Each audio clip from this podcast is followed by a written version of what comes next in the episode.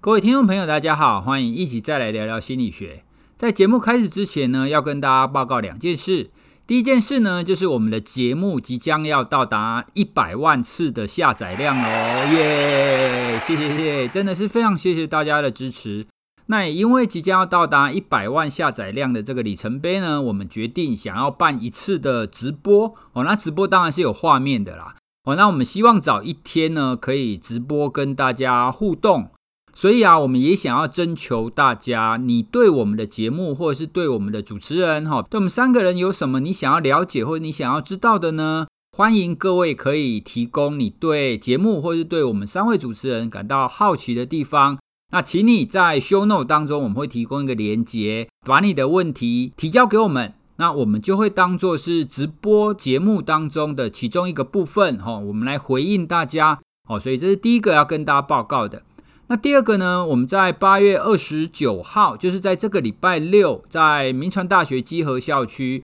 哦，黄世豪律师有受台湾应用心理学会的邀请，要举办一个讲座，主要是在谈国民法官当中所涉及的司法心理学的层面。我们今天的节目呢，其实也是要谈国民法官哦，不过呢，因为我们国民法官的部分会拆成三集来谈。哦，那这一次的讲座就等于是一次把它讲完哈，志、豪律师会一次把它讲完哦，所以看各位你想要捕捉野生的志豪律师哈、那想要听演唱会的感觉哈、要现场就听到他讲哦，那就欢迎各位在八月二十九号去参加这个讲座。那如果觉得当天没有空或者是不方便，那你也不妨听我们的节目，我们会分三次把这个议题谈完。那同样的，各位如果想要参与这个活动，也可以在 show note 当中，我们会放这次活动的链接，让各位可以点进去，然后可以报名参加。好，那接下来我们就要开始今天的节目喽。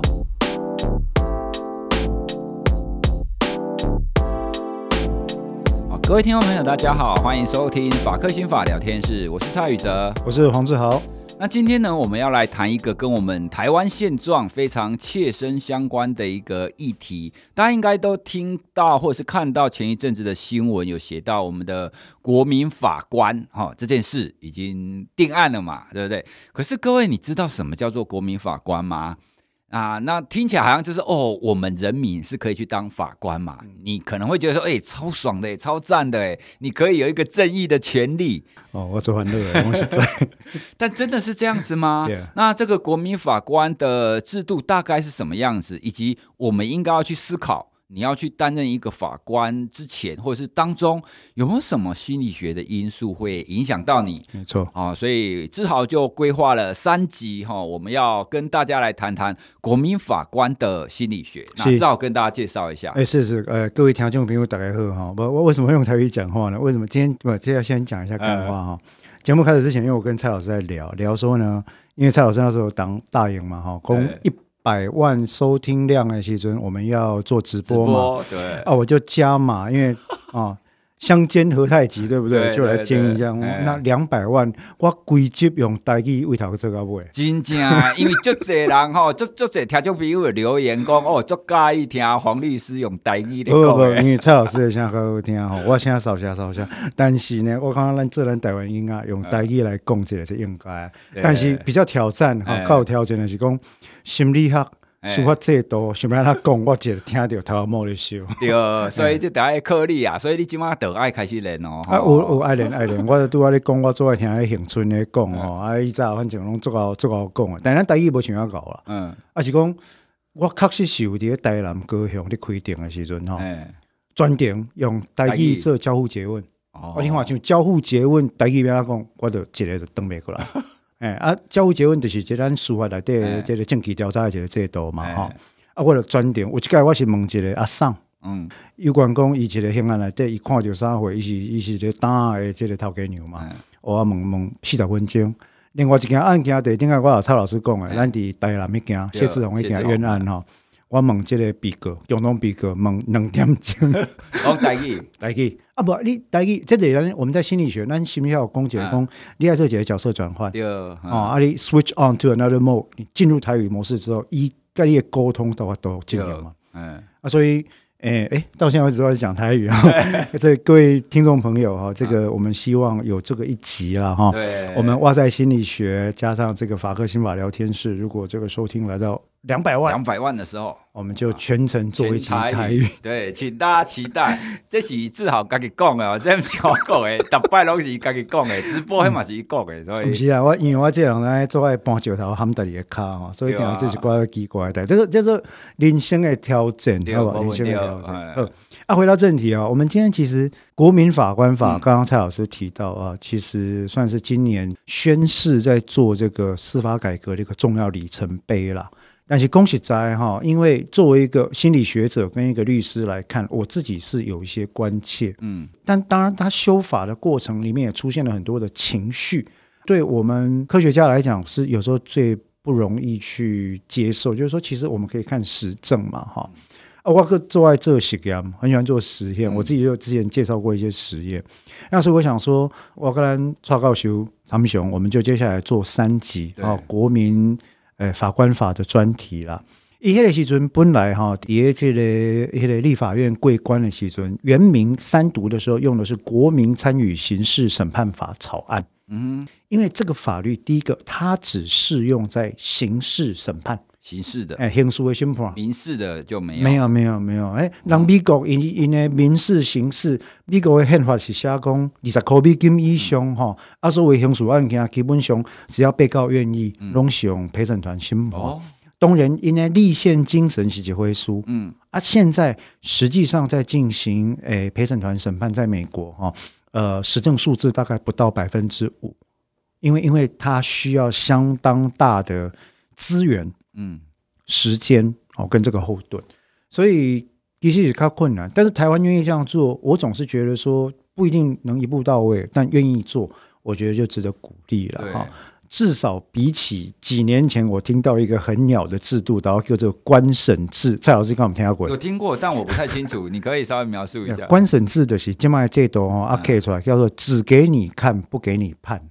啊，就恁恁几个人民坐伫我边啊，我法官毋对吼，啊，恁几个人民坐伫我边啊，啊，就目睭了金金上，啊，上啥货呢？上我法官偌辛苦，上我咧审判的时阵流偌济汗，流偌济喙烂，哦，上我安那对这个被告来谆谆教诲，但是搞要认定证据，要评议事实，要量刑，要确定有没有罪的时候，人民你就吹他嘞。卖公委，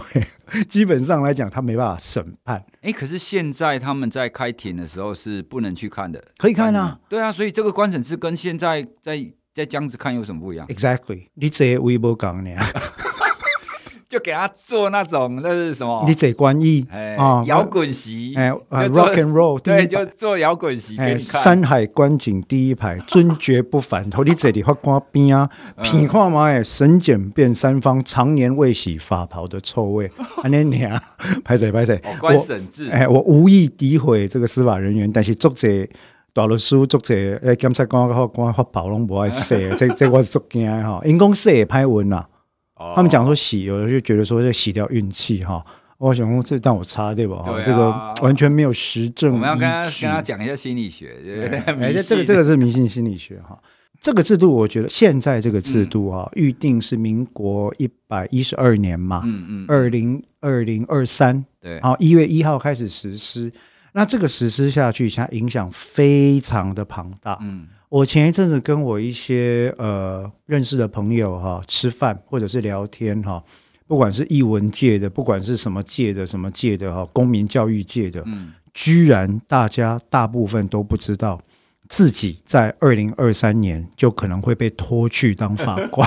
邀请，拖去。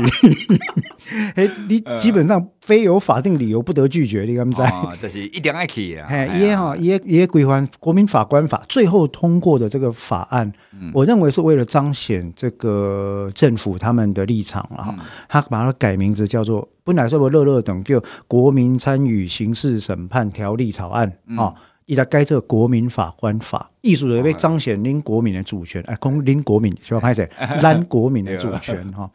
但是它在里面其实就有几条，例如说积极资格跟消极资格，艺术理工嗯，你一定要有哪些资格才能够被选为国民法官？这个哦积极资格、嗯啊，啊，消极资格艺术的理工，你一定不能够有哪些状况嗯哎才可以被选。 ，OK，那里面就有一条是，有些有个人因素的话，你可能可以依照十六条，里里面十二条到十五条就规范这些嘛，啊，十六条可能就是规范说，哎、有一些个人因素，我可不可以拒绝？嗯啊，其实都有 OK，啊，比如讲，我如果担任国民法官，与我家庭经济状况有重大的影响的时阵，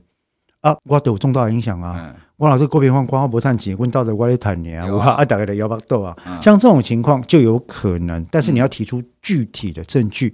让法院去裁定说你能不能不当。 ，OK，所以嗯这个国民法官法的设计，接下来影响层面非常的庞大。对，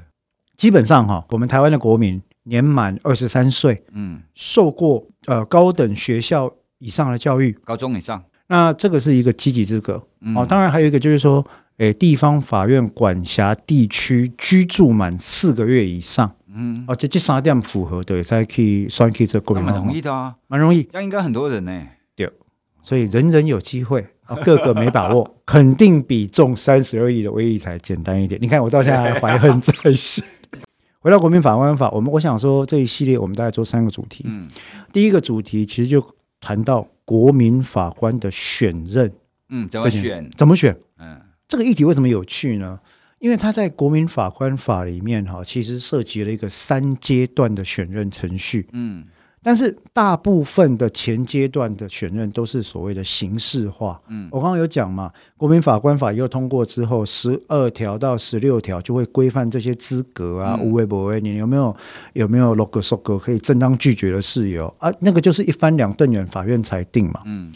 真正的战场是等到法院把这个候选国民法官的名册嗯编好，送到检辩双方的时阵，这个时阵检察官和辩护人他可能摸了修啊，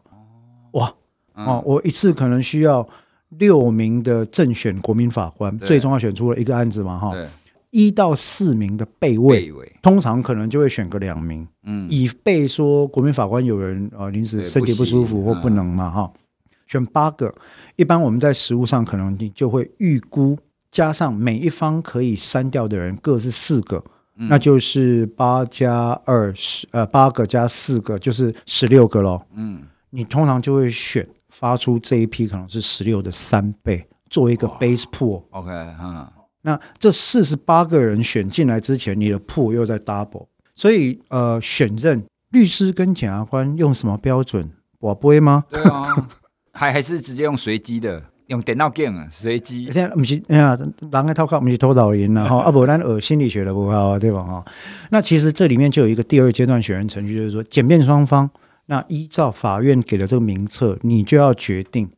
有哪些人我要不附理由的不选任，拍谁比较拗口，因为这法律用语，不选任意思就是我不爱啦。嗯我哼，不爱借人这话官了。那应该要有理由吧？不用各方有四个人不用理由， ，OK，就就讲集团来嗯吼啊啊，欢迎到尾啊跟四十八个嗯吼啊四十八个，咱就按编号一个一个叫进来嘛。法院先筛过一轮，确定没有法定事由了，往问检察官跟迄个律师来问嘛哈。嗯问下去的时候，你就要知道说有四个人，我可以用我的投票嗯哦把他 vote out， ，OK，就让他不要进来。对那你怎么判断这四个人为什么如此重要？你不要他进来。对啊，理论上啊大概拢是讲为着这个审判的公正啦。嗯但是多年操作下来，现实上检辩双方几乎到最后都是为了当事人的利一益，对这一定的啦，一定的。哦嗯好、那也没关系，我们就正视这个事实，是因为双方对抗嘛。对，那有一个张力在，它其实也就是一个中立的状态。嗯可。是你怎么选，这就是我们今天要讨论的第一个大问题。哎，我我这在这边，我好奇问一下哦，有没有可能 A 方不要，但是 B 方认为他想要留下他？不行，在不行在实施这个不选任，这叫不负理由不选任。 OK 我没功力，我的 leader out 啦，啊，就算另外一方认为他要留也没有用。没有用。 OK，不负理由的意思就是你可以任意不用解释，嗯哼，就说这个人我不要。好啊，这个这个就是一个所谓的最终决定权嘛，双方只要一方不要就不要了、嗯，啊，一共只有各方有四票这样，对，好，剩下的呢，你不要这个人，你要排除他，一定要有法定理由，再经过法院的裁定。例如说，呃这个人刚好问了南齐公正，嗯下一个南齐公正呢，易属为公，他表达对这个案件看法说：哦，我觉得犯这种罪应该要下地狱。哦，OK，而且公，那我上面无罪推定，那新闻播报刚才一点污啊，啊这这个南齐公正。对但是话会讲到这个份上的，我看也不多。对啊，他应该不太可能一刚开始就这样子讲，就算他这样子想啊啦有一种在美国有一种反向操作，是为了回避 jury duty。 ，OK， jury duty 就是他他不想当陪审员嘛，嗯所以他就故意故意啊，讲我极端我我最讨厌什么案件啊，那些被告爱好戏啊呢嗯啊，但是美国法官也很精明。啊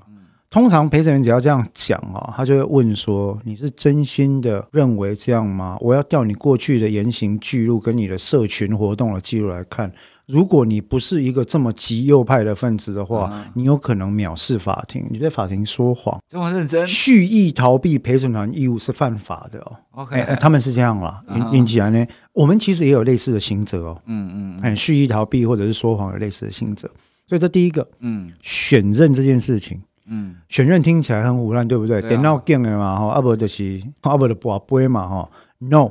作为心理学家蔡老师，我们的嗯价值出来了，所以我就刚咱两个那是没了，你不会了，我了哈。我如嗯我如果混不下去了，我就拜托蔡老师收留我，但来可以跟公司这三位呢，这 jury consultant。应该要选任哪一些人正才会确有利？哎，trial consultant，哎，诉讼顾问这件事情哈、台湾目前没有，嗯台湾也几乎没有律师同时具备心理学跟法律的专长，嗯啊，也很少应用心理学界的人在看这一块。This is super important。对啊，因为我记得好像在哪一部电影有看过类似的，他们会认为哪几个陪审员是对他们是有健帮康助的。健康，对啊这这个我等一下就会讲到啊哈哦，因为哦确实在在司法心理学里面，所谓的科学选任陪审员手法，嗯我们在台湾就会变成科学选任国民法官的手法，嗯叫他们叫 SJS 啦嗯，Scientific Jury Selection。嗯那这个东西在法官可能就会变成科学选任国民法官的手法，嗯，是一套科学。对啊，那里面就有几种不同的方法嗯交织在一起。嗯好嗯嗯那所以呢，对不哈？咱这播客翁者，各位啊，我一讲咱两个亏公司， 对哦对吧？啊，这第一个嗯，国民法官跟选任的科学方法是一块，里面涉及了量表，嗯涉及了横线，涉及了人格心理学，涉及了我们先前讨论过的 profiling 这些事情，那、其实还蛮有趣的。嗯，它的唯一问题在哪里呢？它的效度有待见证。对啊，一定的啦。嗯啊，但是你边咧讲 Alport，啊是迄个荣格，那都啊是佛洛伊德，迄拢办法嘛，啊什么人咧讲效度哎呀？你去精神分析学会讲，你真的有效度，然后把你吼出来啊，对吧？嗯， 你你来家讲效度，基本上就是一个完全不同的世界观啦。嗯对诶，安尼讲嘛，讲超过早文经对啊，所以我们还是直接讲下去。 我我简单把第二、第三讲嗯。第二集我们讲审判程序，啊哈，讲两个事情：认知偏误 （cognitive 哦 bias）、这很常见，很常见嗯，以及 manipulation。咱这实验呢，上高用操弄。对，操弄有 verbal、non-verbal，、嗯哼，认知偏误跟操弄技巧可以如何影响决策？嗯以前在陪审团里面，公武节的叫做 strong juror，很 powerful、强有力的陪审员，以及另外一个我们常谈到的 polarization effect 极化效嗯。应对，西瓜我大饼啦，嗯对吧？应该我有一集伫迄个法克新法影剧组，我第一集嗯说不我有对讲十二怒汉，对对，嗯蔡老师我来讲。嗯现实生活中，告迄个十二怒汉的八号陪审员嗯挺身而出讲， 恁恁大概好吼，我就是无爱照恁的意见对，啊咱就是爱审慎调查。哎，炸的已经讲白眼淹没啊，对啊对不对哈？那你如何不从众这个事嗯嗯情嗯非常难，对。特别是在有权威出现的情况，对，它其实有同时有权威对效应跟从众的问题。权威效应嗯哦，然后极化效应嗯，然后我们讲的这个月运效应，对，嗯看起来像专家的卖的基金卡喝林。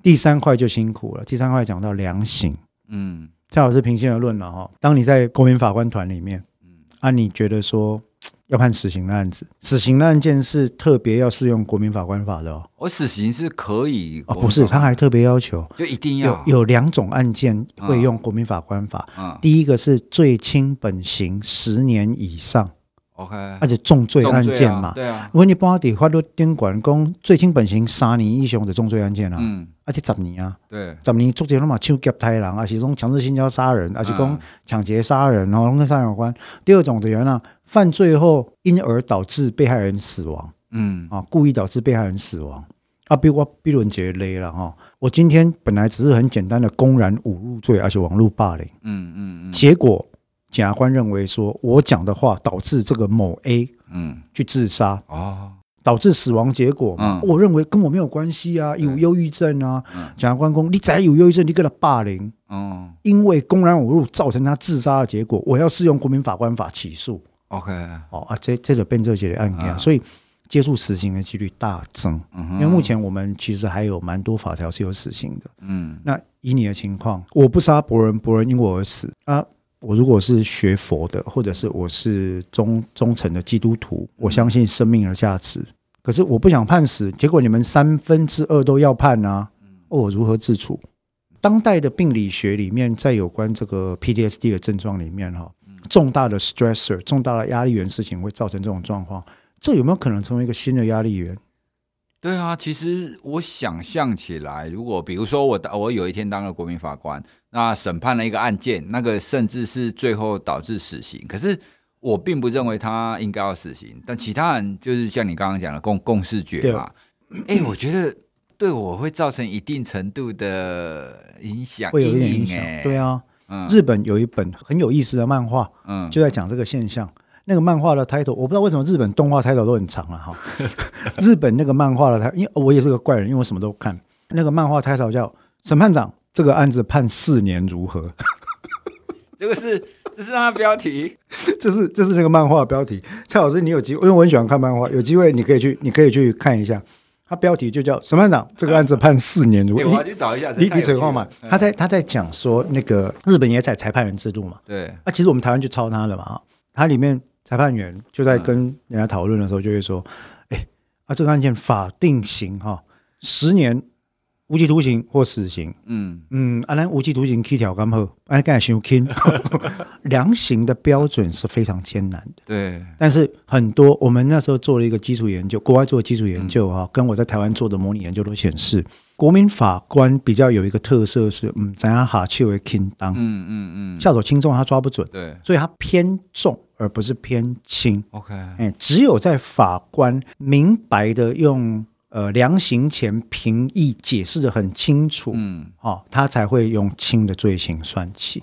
哎，这个是我们要面对的挑战哦嗯哼，啊！这这三个大主题哈、对都是非常重要的司法训练学议题。对。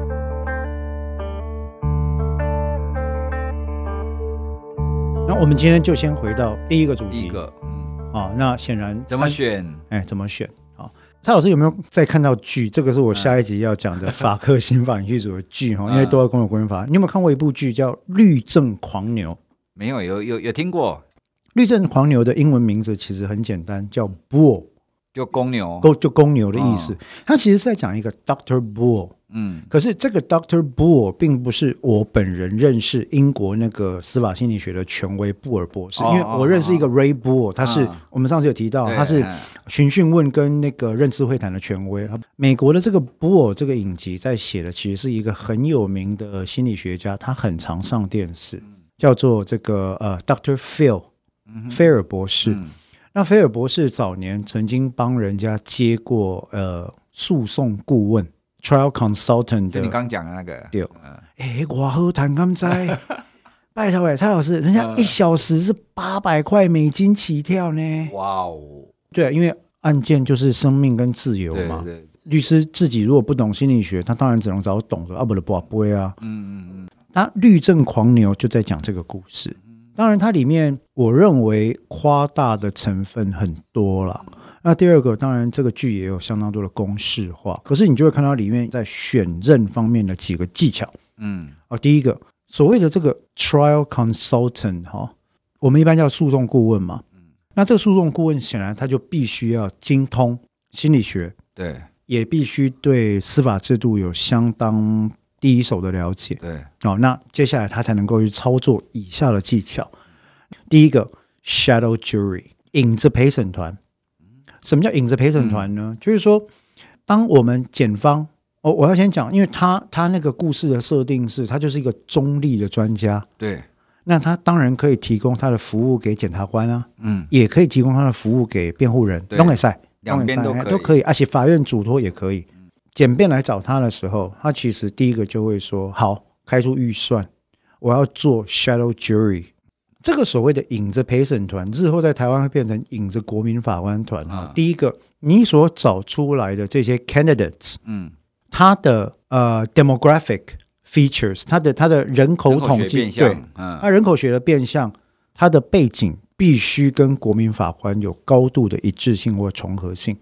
OK，如说，今天我找出来的可能是呃，士林地方法院某某里嗯，年约六十退休的公务人员啊，那家中呢就是他跟配偶还有一个长子。嗯，我去找到的影子陪审员就要模仿这个 demographic。就他的背景跟对这个人要很接近，这个来自于我们心理学的假设嘛，对对对对外在环境的养成，就是 nurture 这件事情对一个人的行为模式具备类似的形塑嗯的能力嘛。所以 shadow jury 或者是影子国民陪审团的这种构建，就变成说，哎，你要去找出来，嗯那，这个需要什么钱？对啊。光听我就觉得非常不容易耶，你要怎么知道哪边有一个这样子的人？也就是说，你必须要事先有一个很大的 pool，而且这个 pool 当中就记载了他们非常多的项目嘛。嗯对像你刚刚至少又讲了年龄、对工作、对家庭对情况，是不是已婚，没错甚至其实可以直接连接的，我们一般常见的那一些人口学变相啊、收入啦、教育程度啦，嗯哼嗯哼甚至可能会连他们以前念哪一所学校，健康，那他住哪里，这个应该就都会有影响。所以这会个影响非常非常的仔细耶。对，，非常仔细那。他要怎么得到这样子这么庞大的一个铺？其实一开始，我我想说，对于我们做社会科学研究的人哈，相对来讲都会比较容易一点，是因为我们都需要去征集受试志愿的受试者嘛。那你就各式各样的手法，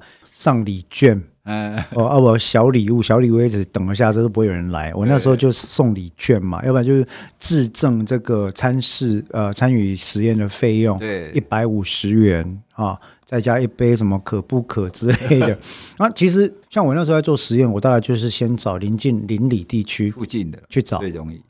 可是到时候如果你要构建影子陪审团的时候，可能就需要我们这个心理学家来做类似的事情。对，哦，我我的可能可以大布告，而且公哎，我在士林地区，嗯我才会开始找。嗯他来自于某个呃邻里嗯嗯，啊、找他背景、找他年纪的人，然后可能这个人是二十四岁的研究生，嗯半工半读，家境不好啊，主修人文学科，我就去找一个类似的人。 ，OK，那你透过这些方式哈、在审判的过程里面，逐一的针对每一个证据的评价，嗯由律师这边呢去做一个 shadow，嗯哼，所以你就看到这个影子陪审团的构建它有多麻烦，对啊，要花多少钱。其实概念上是不是有点像是预言啊？就是你之后会面对这一群人，那我就先找一群跟这个很像的，然后就把资料给你们，然后看你们会有什么反应，没错就找出最好的呈没现错方，法。没错。那他这个影子陪审团在实作上也会协助律师跟检察官在呈现他的不管是口条、嗯肢体动作、案件策略、案件的战术、主张的方式，会选择让让这些陪审团来告诉这个呈现者，我喜欢你哪里，我不喜欢你哪里，借由这些 feedback 去调整这个审判者在诉讼里面的行为。那这个其实是美国真的有在做的，哇，所以你说那时候为什么 OJ 一个审判，他找那些刑事辩护律师要花上几千万美金？对啊，这个听起来就真的很花时间又花钱。但是本质上来讲，它真的是一个非常巨大的实验。哎，可可是我们实际在执行国民法官的时候，我们不能明文规定你不可以组影子法官团吗？没有啊，这怎么可以限制？哦这是我的研究方法啊啊，哈，对不对？我只要不要去滥用嗯哦。第一个，我我绝对不会去接触那个真国民的法官嘛，对，我不可嗯能去问他们，除非我是法定程序要选任嘛。啊，第二个，我是基本上去组建类似的，嗯那这些人等于就是完全不是真的国民法官啊，嗯。那就是我一个做实验的预测，所以它语法是没有限制的理由。哇，哎，这是个科学研究方法。这样其实如果有一方真的搞到这种程度的话，那真的对，如果另外一方没有搞的话，那那这个相对会很不利嘛。哦，这就是科学的力量。不过，啊呃，我我想也跟蔡老师还有各位播客朋友报告了，其实刑事审判哈、本质上就已经很不对等。嗯我之前曾经提过说，有一个东西叫做武器对等原则，嗯理论上看起来好像一个法法律的审判，在刑事案件里面似乎是一个检辩双方对等，法官公正的坐在上面判的对情况，实际上完全不是的。呀检方的力量大过辩方不下二十倍、三十倍、四十倍。哇，他有调查局，他有证据调查权，他有法医，他有鉴识人员啊。第二个，法官跟检察官通常是同考同训一个系统出来的、嗯嗯嗯啊，通常同一个股别的法官对同一个股别的检察官一对可能就是两年，一直到嗯调职为止，谁跟谁熟，对不对？哈、这个这个，我想说，嗯不要讲别的，从心理学的因素来看，我们都可以理解。这个并并不是说法官、检察官会徇私枉法哦，嗯不是，而是制度的设计必然让他们的距离近一点，对，这是哎呀难免的，这难嗯。免啊、嗯所以这种情况底下，我认为其实呃哪一方可以有引着陪审团这样的一个优势的话，其实我觉得也是一个方法。嗯但它的问题就在于资源，你要你除了有钱之外，你还要知道如何使用这个科学方法做分析。所以，是不是咱大家在归公司？ 哦对嗯以一个诉讼顾问的角度来看，当你组了影子陪审团之后啊，接下来进入选任程序，嗯你总是要想哦，我家人被跟什么人？嗯，对一啊，次进来国民陪审参与审判的这个国民法官，假设四十八个，最后我们要依序选出六加二，嗯好、那我又可以踢掉四个，好，那我如何决定谁我不我不拒绝，对，谁我要排除？这就是我们讨论到其他的科学选任工具的方式。所以，第一个科学选任工具，除了是这个 SJS 啊，所谓的这个、呃科学陪审团选任法之外，那第二个在讨论就是人格理论。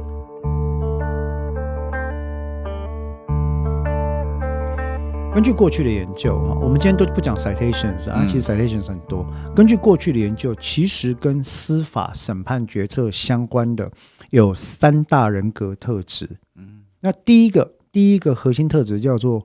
控制官， ，OK，哎，locus of control。控制官白话的意思就是说，我们人生在世会做一个事情，嗯究竟是由我的自由意志来支配居多，嗯还是受到环境的拖磨影响 OK，居多？对嗯啊，这个其实我们常看见嘛，啊，我我们以前讲一些冤案的例子的时候，你也常看到说，很多人会觉得说，啊，你你我选择要做好人，对吧？对无间道，我要做好人啊，我就要就可以做好人。可是你看完《无间道》，你就知道，你想做好人，你不一定能做好人，哦啊，这个呀环境嘛。对，所以 locus of control 这件事情呢，在心理学上它就分成两面，嗯有些陪审员倾向相信人定胜正天，天对，这叫 internal locus of control，超之在在我。己对啊，对超支对嗯在，咱以前这边在不讲对，反攻大陆，超支在 我，三民主义统一中国，对吧？哈啊，哎，好像也没有能够超支在我，也没有那么超支在我哎哈，所以这是一种观点。对，那另外一种观点呢，就是所谓的外部影响说、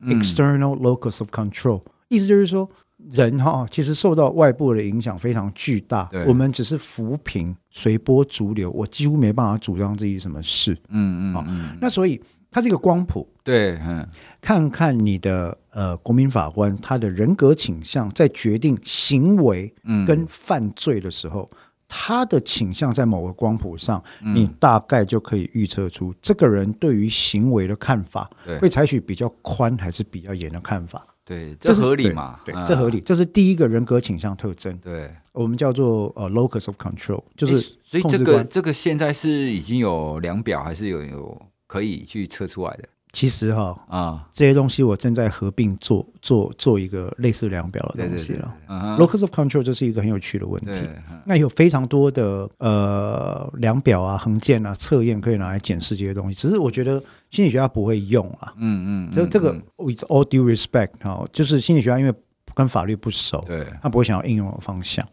第二个相关的人格特质，哎，时间有个桥轨啊，我大见概哎大概我老公半点钟，啊，结果刚开场呢，各位听众朋友，我就被蔡老师洗脸。 哎、你大刚拢讲半点钟，各拢讲一点钟，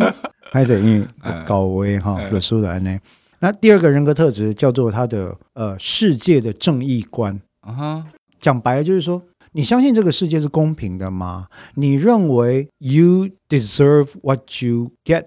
啊？你你觉得自作导致自受这件事情是不是恒常不变的真理呢？嗯嗯嗯嗯，举例来讲嘛，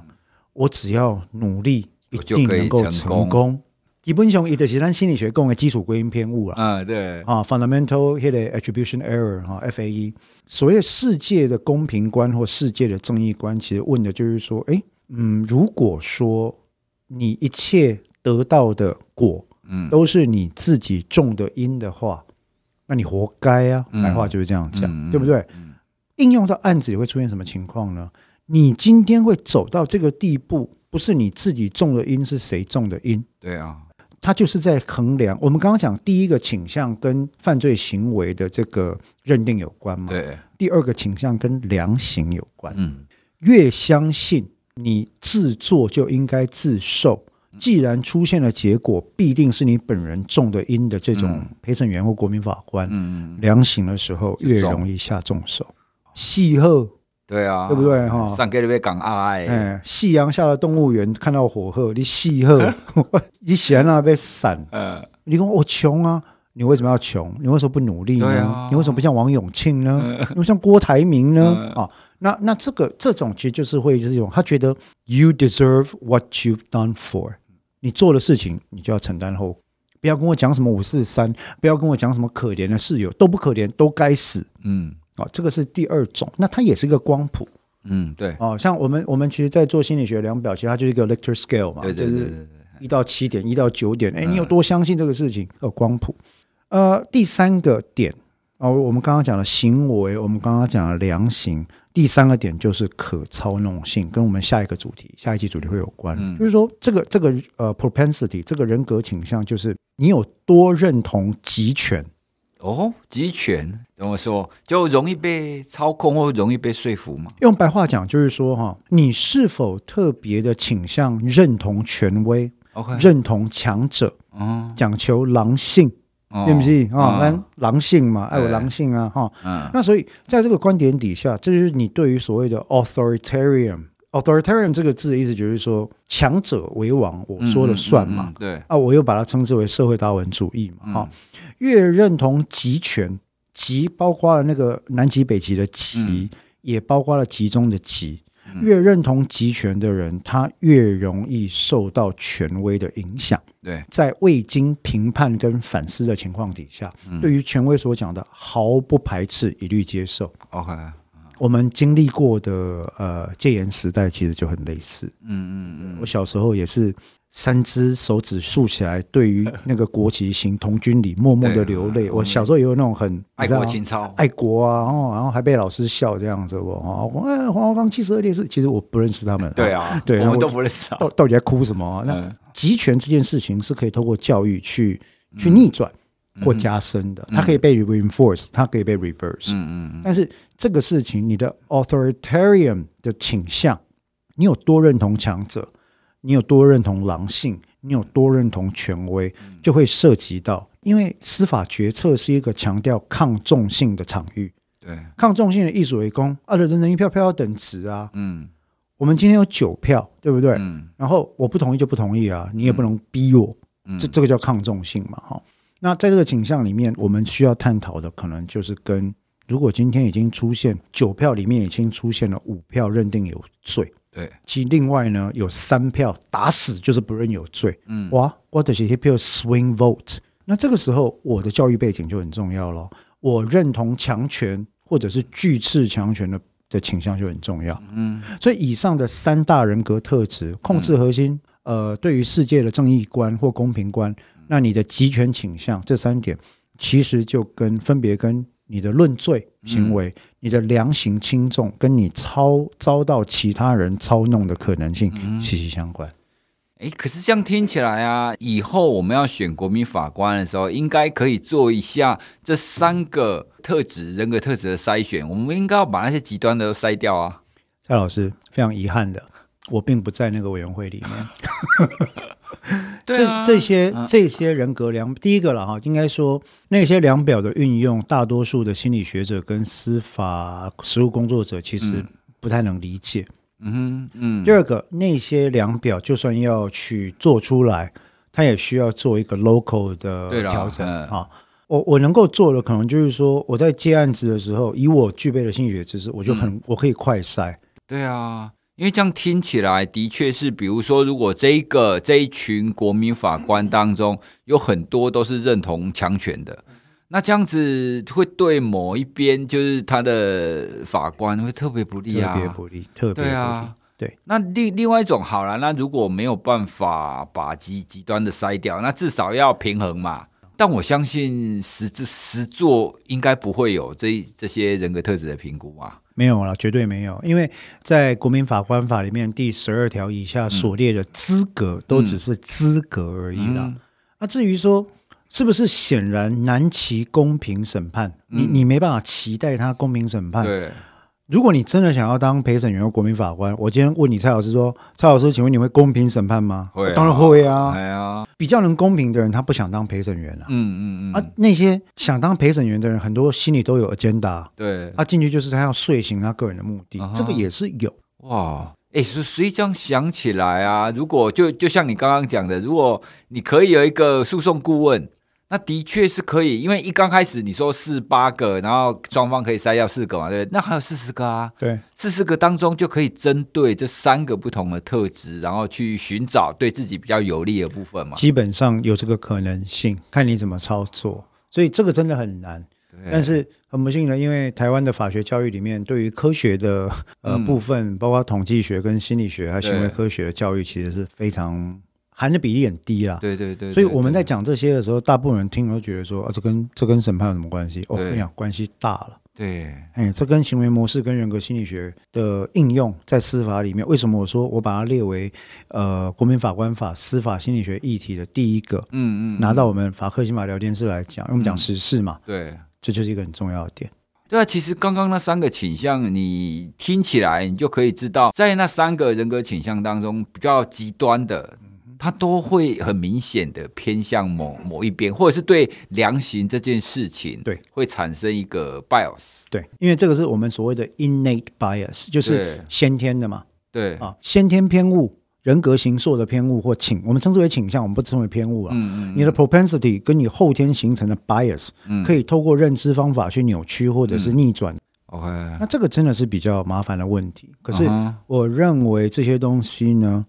嗯，是学科学的好处，就是说哼啊啊，我我研究了科学，然、后我理解了。啊哈，那如果我们知道可能会有这些影响的话，现在想起来，我们未来执行的时候，最容易、最可能出现一种方法就是随机嘛，就到底这这三个特质当中，这四十八个人他的分布是怎么样？嗯哼理论上是随机的嘛？嗯，可是接下来哈，这三个 propensities，这三个倾向或人格特质，又会跟人口统计学有关，嗯嗯，它的分布。对例如说，这个人假设目前已经六十五岁，因为七十岁以上就可以拒绝当国民法官嘛哈。哦，如果他已经六十或六十九，先前呢是在呃这个小蒋时代的中层公务员 OK，哦，然后呢呃他对于很多事情有一个很明显的看法，嗯，那认同这个一党专政制度，或者是说比较权威的倾向，对， 相信努力才有明天，我的未来不是梦。嗯，那这个情况，他可能就会比较倾向于从严认定行为、对，下重手判刑，嗯以及尊重法官所预示的意见。呀，可是对今天如果我选的是一个当代的激进女性主义者，嗯啊，三十岁，哦，然后专门在 NGO 工作，那他就是比较在意的是弱势的处境，嗯，有可能他的看法就完全不同。那总而言之呢，这个是有关于人格倾向的分析部分对对啊，，它其实跟我们在人格心理学学到的 Big Five 啊，嗯或者是其他不同的理论，它是有一个相互的关系的。呀，对嗯，好，那我们今天讨论的主要是看怎么选择国民法官，嗯然后这又会跟国民法官本身他的人格特质有关系。对，那虽然我们看起来没有办法避免。大概多多少少会出现这种情况啦对，不过至少听众朋友你听到了，你知道会有情况了。我相信透过今天的解说，你就可以比较避免，哎就是你自己比较不会发生这种没情错况。。那蔡不过蔡老师在结束之前，我想要反省一下，嗯，我们今天讲会不会太技术性太高？我是觉得还好啊。 今天嘛，因为顶盖有一个听众朋哎友，然后讲吼。我要困进前拢听你咧 讲话，啊，听下就困去安尼。但迄坏处就是讲，我听了第二讲起来，我要重听一遍，但是重听的时阵佫讲我爱 困，我就开始反省说，是不是我讲的都是不会啦，催眠力很强？啊我觉得那也不错啦， 听一听睡着对也不可对？嗯以帮助人家。蔡老对不师对睡眠权威哎呀嘛，我哦是没拜。对啊好，那我们这一集就先到这边告一段落喽。 啊，那我们下一集我们还会再针对其他的议题来讨论。哎好，那谢谢大家，谢谢大家，谢谢，拜拜。